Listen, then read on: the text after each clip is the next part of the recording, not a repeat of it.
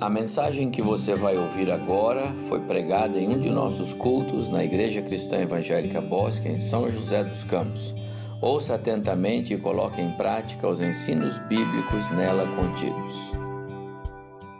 Peço aos irmãos que abram suas Bíblias no livro de Atos, capítulo 20.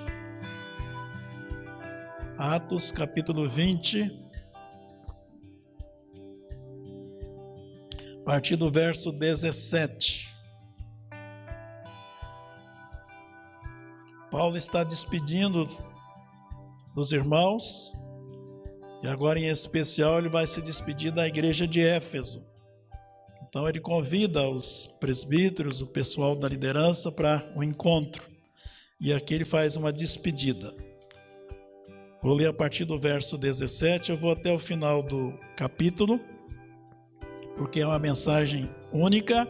Ele está ali é, se despedindo deles e reportando alguns assuntos que foram objetos da, do ministério dele ali, do pastorado dele ali entre eles. Então diz assim: De Mileto mandou a Éfeso chamar os presbíteros da igreja.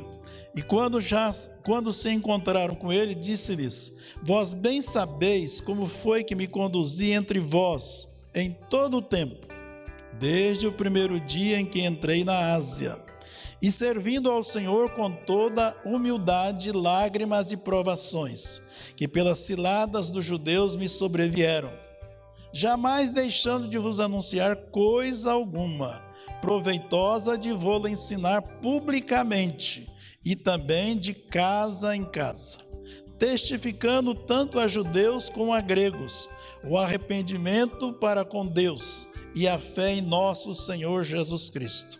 E agora, constrangido em meu espírito, vou para Jerusalém, não sabendo o que ali me, acontecerá, senão que o Espírito Santo, de cidade em cidade, me assegura que me esperam cadeias e tribulações. Nada estava oculto dele, né? Porém, nada considero a vida preciosa para mim mesmo contanto que complete a minha carreira e o ministério que recebi do Senhor Jesus, para testemunhar o evangelho da graça de Deus. Agora, eu sei que todos vós, em cujo meio passei, pregando o reino, não vereis mais o meu rosto. Portanto, eu vos protesto no dia de hoje, que estou limpo do sangue de todos porque jamais deixei de vos anunciar todo o desígnio de Deus. Atendei por vós e por todo o rebanho sobre o qual o Espírito Santo vos constituiu, bispos, para pastoreardes a igreja de Deus, a qual ele comprou com seu próprio sangue. Eu sei que depois da minha partida, entre vós penetrarão lobos vorazes que não pouparão o rebanho, e que dentre vós mesmos se levantarão homens falando coisas pervertidas para arrastar os discípulos atrás deles. Portanto, vigiai, lembrando-vos de que por três anos, noite e dia, não cessei de admoestar com lágrimas a cada um. Agora, pois, encomendo-vos ao Senhor e à palavra da sua graça que tem poder para vos edificar e dar herança entre todos os que são santificados. De que ninguém cobicei prata, nem ouro, nem vestes. Vós mesmos sabeis que estas mãos serviram para o que era necessário, a fim de que aos que e aos que estavam comigo tenho-vos mostrado em tudo que trabalhando assim é mister socorrer os necessitados. E recordou e recordar as palavras do próprio Senhor Jesus. Quais foram as palavras do Senhor Jesus? Mais bem-aventurado é dar do que receber. Então, li aí até o verso 35. Que Deus nos abençoe a, a, pregação dessa palavra, na meditação, e que nós possamos ser edificados aqui. Meu tema aqui é servindo ao Senhor aquilo que Paulo está relatando aqui, que ele fez só lá em Éfeso por mais de três anos com aquela igreja. Né? Eu começo dizendo: quem ama não procura os seus próprios interesses. É o que está dito lá em Corinto 13, 5. Estou certo que Deus tem usado o pastor Evaldo para nos ensinar e ensinar esta igreja a respeito de uma vida mais comprometida com os valores eternos. Essa é a sua constante preocupação. Trazer-nos à mente aquilo que a palavra recomenda que nós devemos guardar, respeitar, viver para sermos abençoados. Eu quero hoje também seguir nessa mesma linha. E aqui Paulo distingue, vai fazer três momentos distintos. Primeiro, ele está pensando na membresia. E para a membresia, ah, daqueles irmãos ali do primeiro século, ele diz: olha, nós precisamos focar a nossa vida nas palavras de Jesus, naquilo que ele disse enquanto estava aqui, aquilo que ele pregou para nós. Esse era o alvo de Paulo, trazer à memória daqueles irmãos os ensinos que Jesus passou quando esteve aqui nesse mundo. E esses ensinos estão muito claros quando Paulo ah, vai, quando a gente lê aqui em Atos, no capítulo 2, versos 42 e 43, só esses dois versos, que dizem assim: E perseveravam na doutrina dos apóstolos e na comunhão, no partir do pão e nas orações. Em cada alma havia temor e muitos prodígios e sinais eram feitos por intermédio dos apóstolos. Todos os que, os que creram estavam juntos e tinham tudo em comum. Né? Jesus, em quem eles depositaram a sua fé, de fato viveu aqui, mostrou através da sua vida o grande amor de Deus por nós. Depois que cumpriu o seu papel aqui, ele foi crucificado, ressuscitou e foi assunto aos céus. Então era algo visível, palpável, que eles puderam experimentar. Não mandou recado, veio e viveu aqui entre nós. Então esses crentes, eles tinham consciência disso, conhecimento disso. E Paulo está chamando a atenção: olha, Vivam segundo aquilo que está escrito na palavra de Deus. Outro dado importante que ele vai chamar a atenção é que esses crentes, eles eram cheios do Espírito Santo. Eles tinham familiaridade com o Espírito Santo. Por quê? Porque eles obedeciam aquilo que estava escrito na palavra. Eles não simplesmente ouviam, eles ouviam e aplicavam as suas vidas, procuravam viver de acordo com aquilo que estava ali. Em, conse em, é, em consequência disso, eles receberam o perdão dos pecados e eles receberam o Espírito Santo na vida deles. Essa experiência, cada um de nós precisamos passar por ela. Nós não podemos viver de experiência de terceiros mas termos a nossa própria experiência. E é fundamental para receber essa palavra e esse espírito gerar em nós um arrependimento e trazer para nós a fé como uma experiência salvífica. Então, todos nós precisamos ter essa experiência, porque ela é fundamental para que a gente possa ser regenerado, transformado. Deus espera de cada um de nós o arrependimento, para que a gente viva não como nós queremos, mas como ele prescreveu aqui na sua palavra. E como Paulo está falando aqui, irmãos, olha, eu fiz assim, eu vivi assim, eu preguei assim, eu testemunhei para vocês, e é assim que eu espero que vocês possam viver. Esses crentes, então, meus irmãos, havia algo ali diferente, algo que nós precisamos reaprender.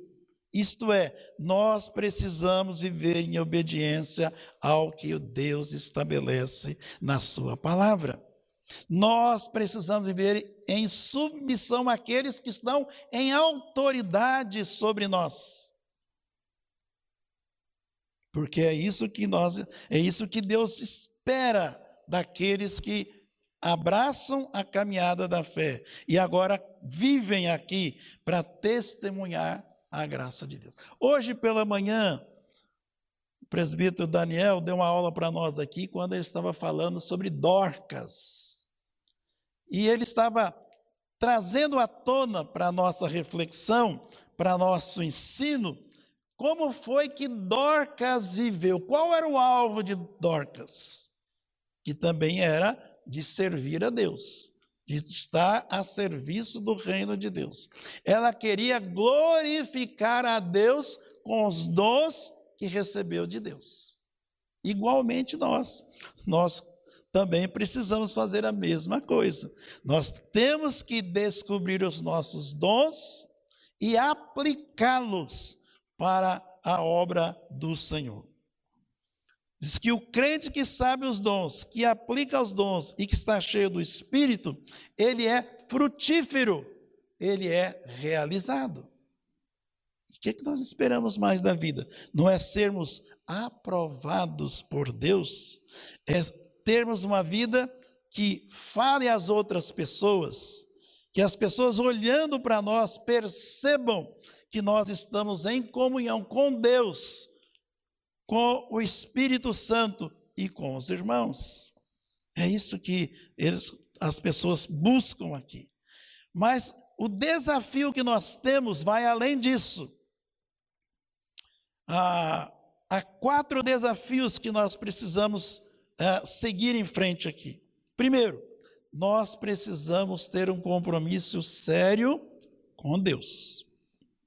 Paulo, escrevendo aos crentes de Filipos, ele diz: Vivei acima de tudo por modo digno do evangelho de Cristo, para que eu indo aí ou estando ausente, eu ouça que vocês estão em obediência à palavra, que vocês estão firmes, lutando pela fé evangélica.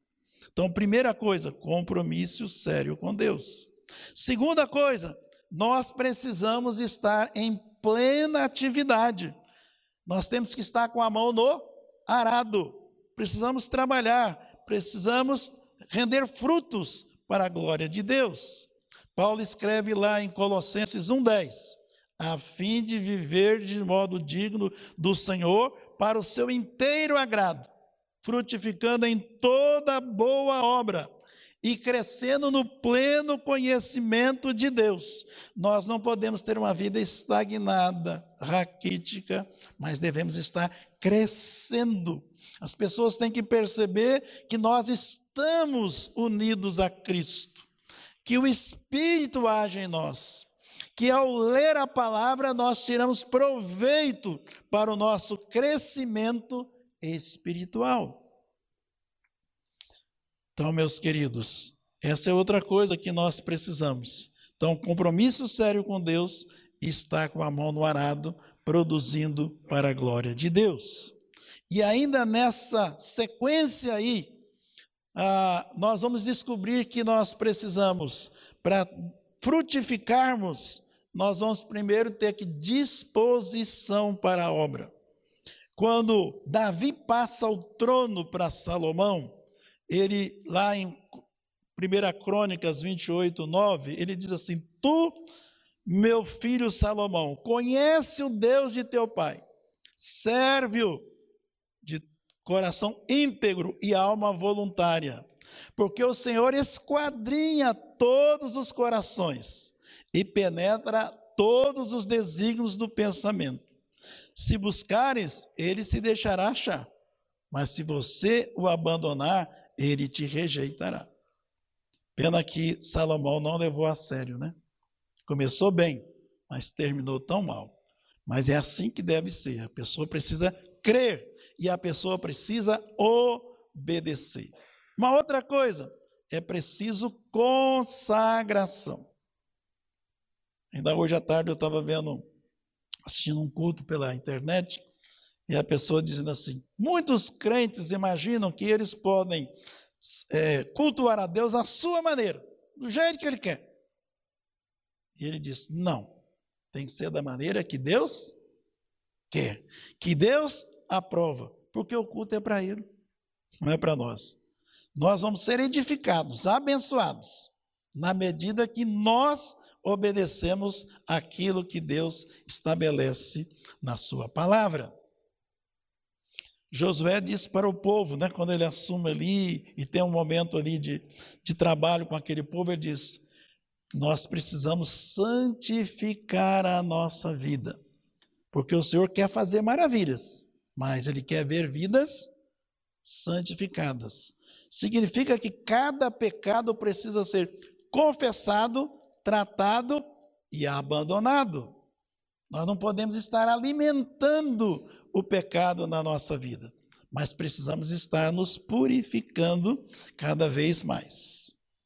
Mais uma coisa que aprendo aqui na palavra do Senhor. Paulo diz à igreja de Corinto, uma igreja difícil, problemática, mas que ele, ao final, ele diz assim, aquela igreja: Portanto, meus amados irmãos, sede firmes, é, inabaláveis e sempre abundantes na obra do Senhor, sabendo que no Senhor o vosso trabalho não é vão, né? Então, é preciso sim, cada dia, estarmos mais perto do ideal que Deus deixou para nós. Mais uma coisa, Jesus disse certa feita assim: se alguém me serve, siga-me. E onde eu estou, ali estará também o meu servo. E se alguém me servir, o Pai o honrará. Então Jesus dirigiu e falou essas palavras, certamente porque elas são importantes, porque ele queria alguém ao seu lado, mas alguém que servisse de todo o coração. Também Pedro vai deixar, ah, comentou com Jesus certa feita, né? Eles estavam ali reunidos, Jesus contando, falando, e aí Pedro falou assim: oh, o que vai ser de nós? O senhor está falando que vai embora, vai nos deixar, só vai voltar para o céu, e nós? Nós deixamos tudo por causa do Senhor, o que será de nós? Aí Jesus vai dizer para ele: ninguém que tenha deixado casa, mulher, irmão, pai, filho, por causa do reino de Deus, que não receba no presente muitas vezes mais, e no mundo por vir, a vida eterna. Então, meus queridos, nada que façamos para Deus é em vão. Muito pelo contrário. Vai redundar em bênçãos para nós e bênçãos para o reino de Deus. Então nós precisamos estar certos de que Deus está, nós lemos aqui no começo do culto aqui que os olhos do Senhor passam por toda a terra e ele vê cada um de nós. E ele está atento àquilo que cada um está fazendo. Então, certamente que nós queremos, ao final, sermos aprovados por Deus. Mas para que isso aconteça, nós precisamos estar vivendo conforme Ele espera de cada um de nós. Mas é preciso dizer que muitos irmãos ainda precisam descobrir o prazer do serviço ao Senhor. O prazer de estar engajado na obra do Senhor. Precisam descobrir o propósito de Deus para a sua vida e assim eles possam ser frutíferos, abençoados. Cada vez que fazemos algo para Deus, Deus se agrada, Deus recebe e Deus nos premia, porque Ele vê o nosso esforço de estar servindo a Ele.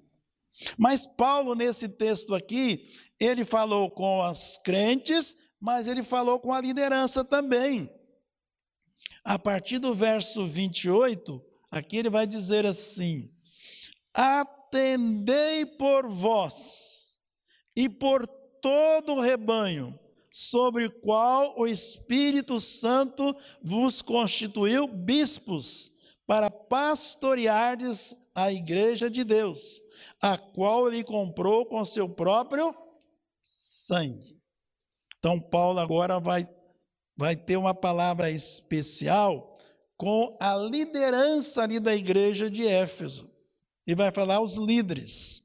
E ele vai dizer a eles da importância deles estarem ali, porque ele queria dar uma palavra final. Ele está indo embora, ele não vai voltar mais, não vai vê-los mais.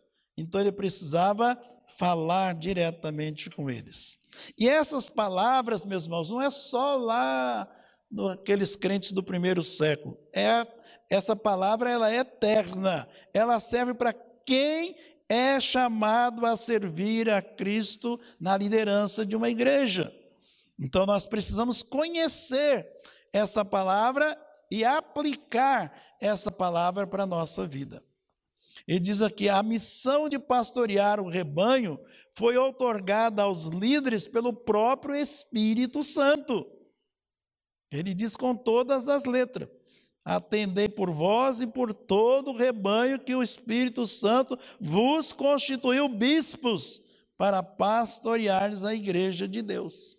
E essa igreja, a gente tem que ter na mente, nossa, não é nossa, ela é de Deus.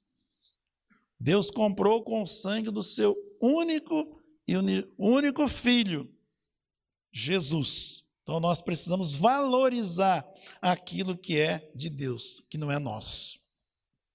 Esse fato, meus irmãos, dá ideia da seriedade de alguém servir a igreja local. Quando nós elegemos alguém, quando a liderança coloca alguém em posição de liderança, isso tem importância. Isso reveste-se de significado para aquela pessoa e para o rebanho de Deus. Então nós precisamos sim fazer com que aquilo que veio para nós a gente faça, exerça da melhor maneira possível. E a confiança que nós temos é que Jesus disse o seguinte: que as portas do inferno não prevaleceriam sobre a sua igreja. Nós saímos de uma pandemia, né? Não foi fácil. Ainda há muita coisa para ser consertada, mas Deus segurou as igrejas. Aquelas que lhe são fiéis atravessaram a pandemia e muitas delas nós temos ouvido, estão crescendo. Estão crescendo. Então, glória a Deus por isso. Dois pontos que eu quero considerar aqui com aqueles que exercem liderança aqui nesse lugar. Primeiro, você precisa a palavra de Paulo, ó, cuida do rebanho. Não, não, não, não. Ele foi didático. Ele disse aqui, ó, atendei por vós. Então, a primeira coisa é você. Você precisa vigiar a si mesmo. Porque quem é negligente em relação a si, não vai ter amor nem cuidado com os outros, né? Então é por isso que ele está dizendo: olha, cuida de si. Você é modelo, você é vidraça. As pessoas estão olhando para você. Hoje de manhã, o, presbítero Daniel enfatizou isso demais, né? E teve a alegria de dar exemplo próprio, né? De pessoas que olharam para ele e reconheceram nele a presença de Deus. Assim como ele deu exemplo, né?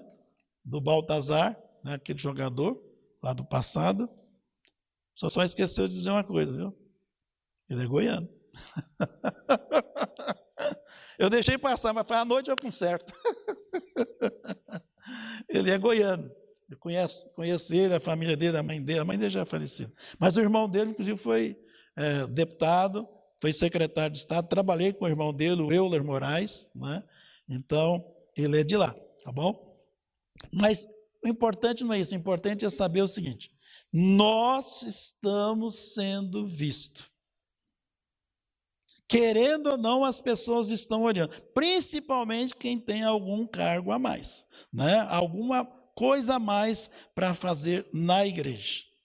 Então é preciso ter uma conduta, perfeição nós não vamos chegar, mas que chegue perto disso. Sermos o mais próximo possível daquele ideal que Deus estabeleceu, né? Aí depois que você cuidou de você, agora sim, agora você vai cuidar do rebanho.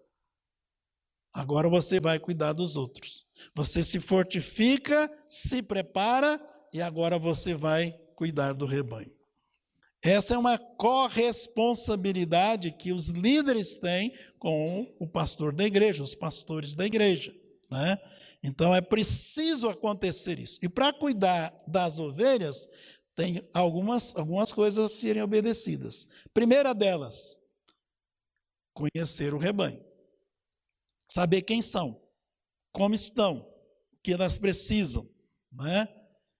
Lá em Provérbios 27, 23 diz: Procura conhecer o estado das tuas ovelhas, cuida dos teus rebanhos. Então, essa é a primeira coisa. Então, nós temos que ter esse, essa atenção específica. Conhecer. Segundo, ele manda cuidar. Não é isso? Ele manda cuidar. Então, esse cuidar significa alimentá-las com o ensino claro e eficaz da Bíblia, levando-as a conhecer e se apropriar das insondáveis riquezas do Evangelho. Nós não podemos contentar só com aquilo que recebemos aqui. Na hora da escola dominical, na hora do culto. É bom, é importante? Lógico que é. Mas nós precisamos buscar mais alimento na palavra de Deus para que a gente possa ser, ficar forte e poder resistir às tentações e às ciladas do inimigo. Nós temos que levar essas ovelhas a crescer na graça, no conhecimento do Senhor, a abrirem o coração para que o Espírito Santo faça morada na sua vida. E uma coisa que nós precisamos recuperar, meus irmãos, nós precisamos ensinar essas ovelhas a serem submissas a Deus. Se a palavra de Deus está dizendo algo, eu preciso me atentar para essa palavra. Eu não posso é, isso entrar no ouvido e sair no outro. Não. Eu preciso dar atenção àquilo que Deus escreveu por meio do seu Espírito na Sua palavra. Se eu quero crescer, se eu quero de fato agradar a Deus. Então, essa, essa obediência ao que a palavra de Deus diz é fundamental. Por último, eu preciso também vigiar. Então, o líder tem que conhecer as ovelhas, tem que cuidar, alimentá-las, mas ele precisa também estar atento para vigiar, para guardar, para estar alertando as suas ovelhas de que elas não podem viver despreocupadamente, sem estarem buscando o revestimento da palavra, sem estarem buscando viver em obediência a essa palavra. Porque Paulo vai dizer para ele o seguinte: olha, eu estou recomendando isso aqui agora, não é sem razão. Ele vai dizer logo em seguida. Ele vai dizer no verso 29. Eu sei que depois da minha partida, entre vós penetrarão lobos vorazes, que não pouparão o rebanho. E depois ele vai mais além. E que dentre vós mesmos vai levantar aqueles que também vão agir contrários àquilo que se espera deles. Então, Paulo já estava prevendo o que ia acontecer. E nós sabemos que isso de fato aconteceu. Né? Nós sabemos que aquilo que começou tão bem não terminou tão bem. A igreja primitiva também viveu suas lutas e suas dificuldades. Né? Então, é por isso que nós precisamos estar atentos, alertas, para que a gente possa crescer e vencer essas lutas e as dificuldades. Paulo vai dizer ah, lá em 2 Timóteo 2,15, ele diz: procura apresentar-te a Deus aprovado, como obreiro que não se envergonha, que não tem de que se envergonhar e que maneja bem a palavra da verdade. Então, isso é, é necessário viver dessa forma para podermos sermos aprovados por Deus. Aqueles que querem viver de qualquer forma, meus irmãos, nós sabemos qual é o fim deles, né? É a queda. Porque mesmo você procurando fazer tudo o que é certo, não é fácil você sobreviver, você vencer as tentações, as lutas e as dificuldades. Então, nós queremos é, estar aptos, prontos. Paulo queria que os crentes. Paulo esperava a volta de Jesus naqueles dias. Ele, nunca, ele nem passava pela cabeça que Jesus ia demorar tanto. Mas nós sabemos que o dia, a hora, só o Pai sabe. Para nós, parece estar demorando. Mas para Deus, não passou, passou tempo nenhum. Porque para Ele não há essa limitação de tempo, né? Então, Paulo vai dizer: portanto, vigiai, lembrando-vos de que por três anos, noite e dia, não cessei de admoestar com lágrimas a cada um quando ele despede agora, ele fala assim: sabe o que cabe mim fazer agora? Confiar vocês a Deus. Olha, vou deixar vocês com Deus. Eu não vou poder fazer mais nada. Né? Ele seguiu mais ou menos o padrão de Jesus. Jesus, quando estava ali, na última hora, ele também falou isso. Pai, nas tuas mãos entrego o meu espírito. Né? Ele sabia que não ia poder ir além daquilo. Então ele confiou que Deus sim ia fazer tudo. Deus ia dar a vitória. E é isso que nós esperamos também. Desejamos que cada líder dessa igreja seja um esteio, seja alguém que esteja ombreando com o pastor Evaldo, pastor Nino, pastor André, as lutas do ministério. Ok, fechando aqui, Paulo dá uma palavra também para nós, pastores. E essa sua palavra é justamente essa: olha, vigia, fica em pé, fica atento, porque o inimigo vai vir e ele é cruel. Nós precisamos então ter a nossa dependência fundamentada na intimidade com Deus. É dessa relação, meus irmãos, que a gente vai ter uma visão maior do reino de Deus e daquilo que Deus quer para cada um de nós. Cada um aqui tem, um, tem uma missão a cumprir. Cada um aqui, Deus tem um propósito especial. A questão é: você já perguntou para Deus o que, que Ele quer que você faça? Ninguém vem aqui como espectador. Não existe isso no reino de Deus. Cada um foi chamado e a cada um foi dado uma atribuição. E espera que cada um, segundo os seus dons, ele possa viver de acordo com aquilo que Deus espera dele. E Paulo vai dizer enfaticamente que o que, que Deus espera do líder, do pastor? Espera dele compromisso. Espera dele que ele seja fiel àquilo que Deus está dando para ele. E Paulo fala para eles: olha para mim, veja como é que eu me comportei, veja como é que eu agi. Vocês têm alguma acusação para fazer contra mim? Então ele fala assim: olha, vocês precisam, olhando, vocês precisam aplicar a palavra de Deus à sua própria vida. Você, o exemplo que você viu ah, em mim, você precisa agora cumprir na sua vida também. Eu quero partir para a conclusão da minha palavra aqui hoje à noite. Mas eu quero fazê-lo, meus irmãos, ah, vendo esse o final desse texto. Porque Paulo vai dizer, ele vai dizer: "Olha, eu quero que vocês olhem para mim. Vocês viram se eu dei algum prejuízo para alguém aqui? Vocês viram se eu me comportei de forma ah, que não foi aprovada por Deus.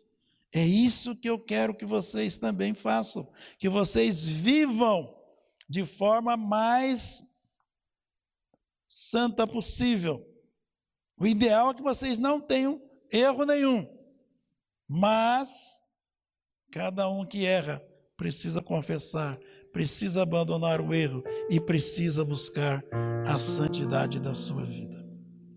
Paulo vai dizer a eles aqui: Tenho-vos mostrado em tudo que, trabalhando assim, é mister socorrer os necessitados e recordar as palavras do próprio Senhor Jesus. Mais bem-aventurado é dar do que receber. Paulo tinha esse privilégio de trabalhar para o seu próprio sustento. E ele então fala: olha, nós precisamos viver de maneira que as pessoas sejam edificadas e sejam abençoadas. Ele diz: Tenho mostrado que em tudo que trabalhando assim é necessário auxiliar os enfermos e recordar as palavras do Senhor. Essas palavras de Jesus só estão aqui, meus irmãos. Nenhum outro lugar elas foram parar mais bem-aventurado é dar do que receber. Quanto maior e mais viva for a nossa comunhão com o Senhor, mais elevada será a nossa vida espiritual e mais preparado estaremos para obedecer os princípios da palavra de Deus. Paulo podia reunir essa igreja e podia conversar com aqueles líderes e podia chamar a atenção deles. E a palavra final de Paulo é: mantenha a sua comunhão com Deus. Mantenha a sua intimidade com Deus. Isso é relevante, é importante. Por quê? Porque Deus quer fazer a obra. Meus irmãos, muita gente rodou nessa pandemia. Muita. Não foram poucas. Mas aqueles que priorizaram a palavra de Deus venceram. Venceram. Eu dou graças a Deus, porque eu vejo que a nossa igreja também tem vencido. Tivemos baixas? Obviamente que tivemos. Algumas pessoas não voltam não voltaram. Mas a igreja prossegue. Ela não retrocede, ela avança. E nós queremos sim ver cada dia essa igreja mais perto do ideal que Deus deixou para nós.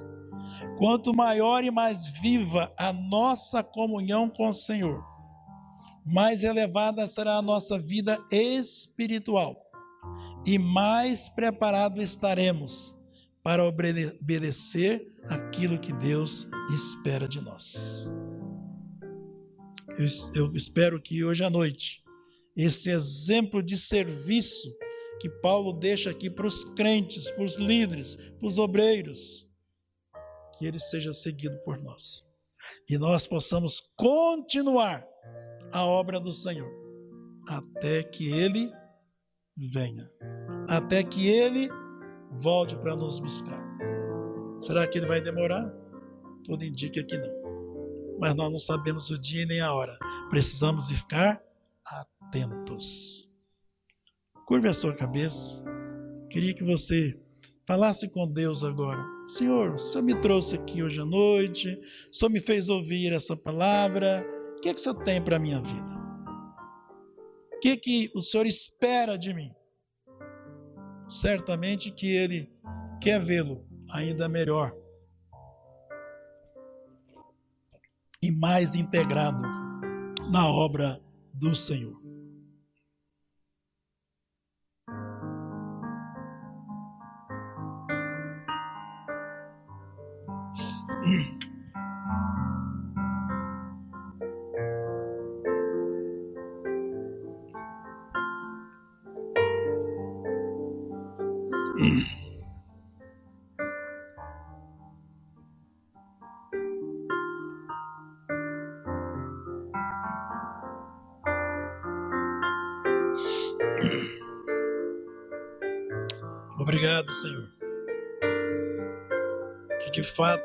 Cada um aqui nesta noite tenha ouvido a tua palavra, tenha percebido a importância da obediência àquilo que a tua palavra prescreve. Que cada um, ao sair daqui hoje à noite, saia melhor do que entrou. E que haja essa decisão de cada dia ser mais útil ao Senhor, ao teu reino, à tua obra.